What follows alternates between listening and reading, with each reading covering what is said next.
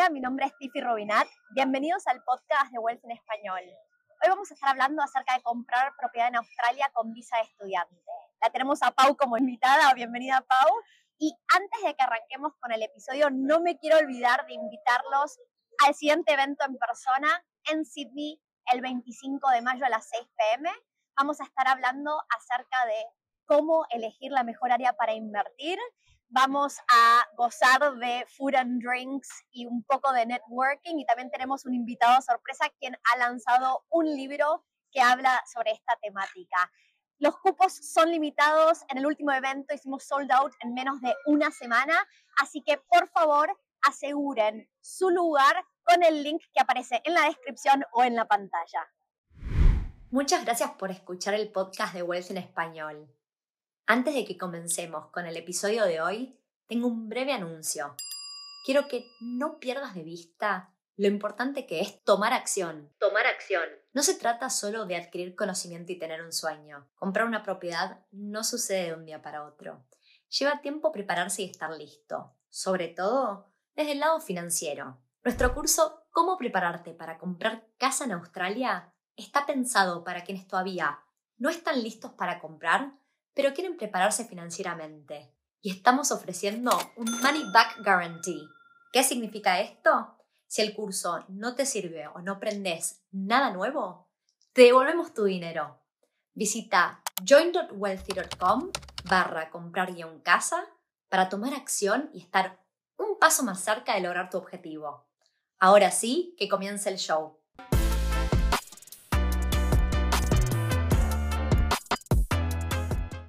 Recibiendo muchísimas consultas de estudiantes que quieren saber si pueden comprar propiedad en Australia. Pau, ¿pueden comprar propiedad en Australia los estudiantes? Sí, se puede.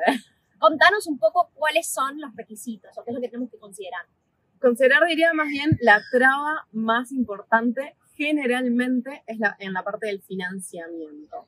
Eh, hay unos bancos o prestamistas que se les llaman Tier 3, que generalmente hacen menos preguntas y cobran tasas de interés un poco más altas y o application fees también un poco más caros. Ok, se puede, entonces el problema que enfrentamos en principio es acceder al financiamiento. Correcto. Perfecto.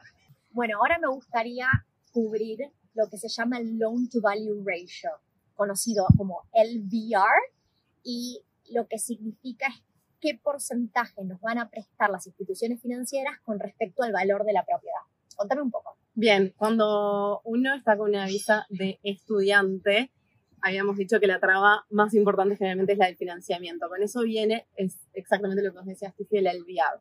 Generalmente a un residente australiano el banco le va a prestar entre el 80 y el 90% del valor de la propiedad, y eso es el LVR, mientras a alguien con una visa de estudiante probablemente les preste alrededor del 65%. Eso significa que cuando tenemos que juntar el depósito del 35% restante, estamos hablando de mayor cantidad de dinero en efectivo, ¿no? Y esa es la traba justamente. Exacto. Si ponemos un ejemplo. Eh, una propiedad de 450 mil dólares.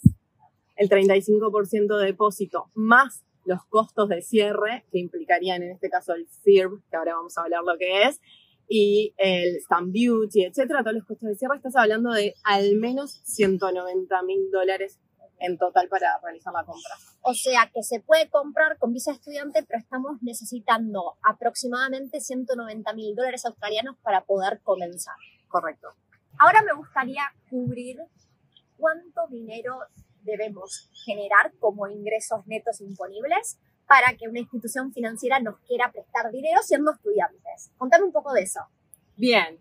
Eh, de nuevo, parte del financiamiento, la traba es que siendo estudiante uno debería de tener al menos 70 mil dólares de ingresos netos imponibles eh, al año, o sea, un trabajo permanente con un ingreso neto de 70 mil dólares. Y de vuelta, las visas de estudiantes tienen sus trabas en cuanto a requisitos de cuántas horas uno puede trabajar, el tipo de contrato que uno suele conseguir con ese tipo de visa, con lo cual se vuelve un problema si tenemos trabajos inestables, por ejemplo. Sí, Exactamente. Acabamos de hablar de tres puntos relacionados con lo que es el financiamiento. Primero hablamos del tier de lenders que nos pueden llegar a prestar dinero. Después hablamos de lo que llamamos loan to value ratio, que es el porcentaje del valor de la propiedad que nos pueden prestar. Y acabamos de cubrir los ingresos netos imponibles que necesitamos percibir de manera consistente. Ahora vamos a pasar a una parte que no se relaciona con el financiamiento, que es lo que llamamos el FERB approval, que sería una aprobación que nos da el gobierno australiano, que se llama en inglés Foreign Investment Review Board. Contanos, Pau, de qué se trata esto. Es un fee que hay que pagar, es una aplicación bastante fácil, se hace online a través del APO y cuesta 13.200 dólares al día de hoy, mayo del 2023. Importante decir que al día de hoy que estamos grabando este podcast, estos son los números porque hace un año, de hecho en julio del 2022, valía la mitad, o sea, hace un año que aumentó. Las cosas en el mundo de las leyes y las regulaciones y las propiedades cambian todo el tiempo, se actualizan todo el tiempo, así que este tema es relevante, los montos que estamos hablando y todo lo que estamos diciendo. Según mayo 2023, muy importante aclararlo. 13.200 dólares para propiedades residenciales, eh, para el que va a invertir en una propiedad residencial, eh, por debajo del millón de dólares. Si no, va en aumento. Y contame un poco qué tipos de propiedades uno puede invertir como no residente, porque no podemos comprar cualquier tipo de propiedad. Sí, propiedades residenciales que tienen que ser nuevas o en construcción, no establecidas. No pueden ser propiedades existentes. Para la inversión, sí. Sí, totalmente. A la hora de comprar propiedades en Australia, tenemos que considerar lo que se llama stamp duty, que es el impuesto al sello. Y es importante Primero aplica a cualquier persona, sea residente o no residente, lo que es el impuesto al sello, y varía según el estado y o territorio. Entonces, en particular, algunos estados o territorios penalizan con una, mm, lo llamamos surcharge, ¿no? que es como un fee, una penalidad adicional al stamp duty que ya tenemos que pagar, que puede ser un monto muy importante. Entonces, Hablemos de qué ciudad o territorio es el que recomendamos a los inversores extranjeros. Bueno, recomendamos Canberra o el, territorio de ACT, eh, porque es el que menos penaliza al inversor extranjero. No tenés ese surcharge o tasa adicional justamente al pagar el stamp duty. Comprar en Canberra para un australiano o un residente o para un inversor extranjero en términos de stamp duty es exactamente igual. Totalmente. Y vale la pena aclarar que por ejemplo, si agarramos el stamp duty del ACT, es uno de los más baratos o bajos de toda Australia. Por ejemplo, el stamp duty de Victoria, que es el estado donde se encuentra Melbourne, es uno de los stamp duty. Siempre el stamp duty se calcula como un porcentaje del precio de compra y en Victoria es uno de los más altos, por ejemplo. Entonces, cuando estamos hablando de este surcharge, ¿de qué porcentaje estamos hablando, Pau? Es el 8% del valor de la, de la propiedad, ese 8% adicional, eh, eso es importante, vos tenés una historia de unos conocidos, pero es el 8% adicional para el inversor extranjero. O sea, por favor, que se entienda que ese 8% se calcula del valor de la propiedad y se paga arriba del stamp duty que ya tiene cada estado o territorio. Y esto aplica, va a variar, pero esto aplica, por ejemplo, para los estados donde está Sydney, que es New South Wales, y donde está Melbourne, que es Victoria, ¿no? Y en ACT no tenemos esta penalidad del 8% adicional.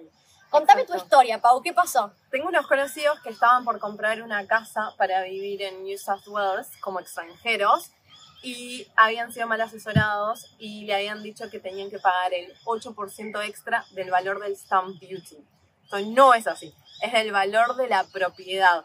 Digamos, por ejemplo, el stamp duty eran 40 mil dólares. No es lo mismo el 8% de 40 mil dólares el 8% de un millón de dólares, que era el valor de la propiedad. Claro, es una diferencia muy significativa. En el caso de este amigo, hace dos semanas un amigo me dice, Tiffy, estoy buscando comprar mi propio hogar, no estaba interesado en una inversión, él vive en Sydney, quiere comprar en Sydney. Y el agente inmobiliario que lo estaba asesorando le dijo que de stamp duty en total tenía que pagar 8%, no lo que le pertenecía a New South Wales más el 8%. Entonces, de vuelta, hay que tener mucho cuidado a la hora de calcular ese impuesto adicional. Me encantaría recapitular cuáles son los costos de cierre involucrados en una transacción cuando estamos comprando con visa de estudiante. Contame, Pau. Primero, el FIR, 13.200 dólares en caso de ser una propiedad por debajo de un millón de dólares. Segundo, el stamp duty. Tercero, Si hay un surcharge, ese costo adicional, que en cualquiera de los estados o territorios excepto Canberra, tenés ese 8% extra en el stamp duty. Y luego tenemos lo que le llamamos costos de cierre entre abogados y cositas de último momento, son alrededor de 4 mil dólares En conclusión, lo que termina pasando es que uno, cuando quiere comprar una propiedad como estudiante, se hace bastante difícil acceder al financiamiento, pero eso no significa que no podamos comprar una propiedad si estamos por evolucionar a una siguiente visa, por ejemplo, o tenemos todo el efectivo, pero realmente es muy difícil tener todo el efectivo para completar la transacción. Entonces, me encantaría que cubramos qué tipos de visas hemos visto personas que se acercaron a Wealthy con visa de estudiante y que aunque con esa visa no lograron comprar, unos meses después sí lograron porque han evolucionado. Pau, contanos. Sí, la mayoría de las personas que vienen como estudiantes después progresan a la visa de Skill Visa, Postgraduate Visa o Sponsorship Visas. Es muy común. Además, te voy a decir que lleva mucho tiempo prepararse financieramente, le digo financially fit, para, para pedir un préstamo hipotecario. Entonces, qué mejor que mientras estás en la etapa de estudiante, te uses ese tiempo y los recursos para justamente aprender y prepararte. Exactamente. Entonces, para aquellas personas que están mirando este podcast por YouTube y nos pueden dejar comentarios, lo que hacemos es invitarlos a que nos cuenten con qué visa están, así podemos armar un episodio que se ajuste a la visa que ustedes tienen ya sea que no sea la de estudiante, que es la que cubrimos hoy. Así que muchas gracias, Pau, y nos vemos en un siguiente episodio. Un placer.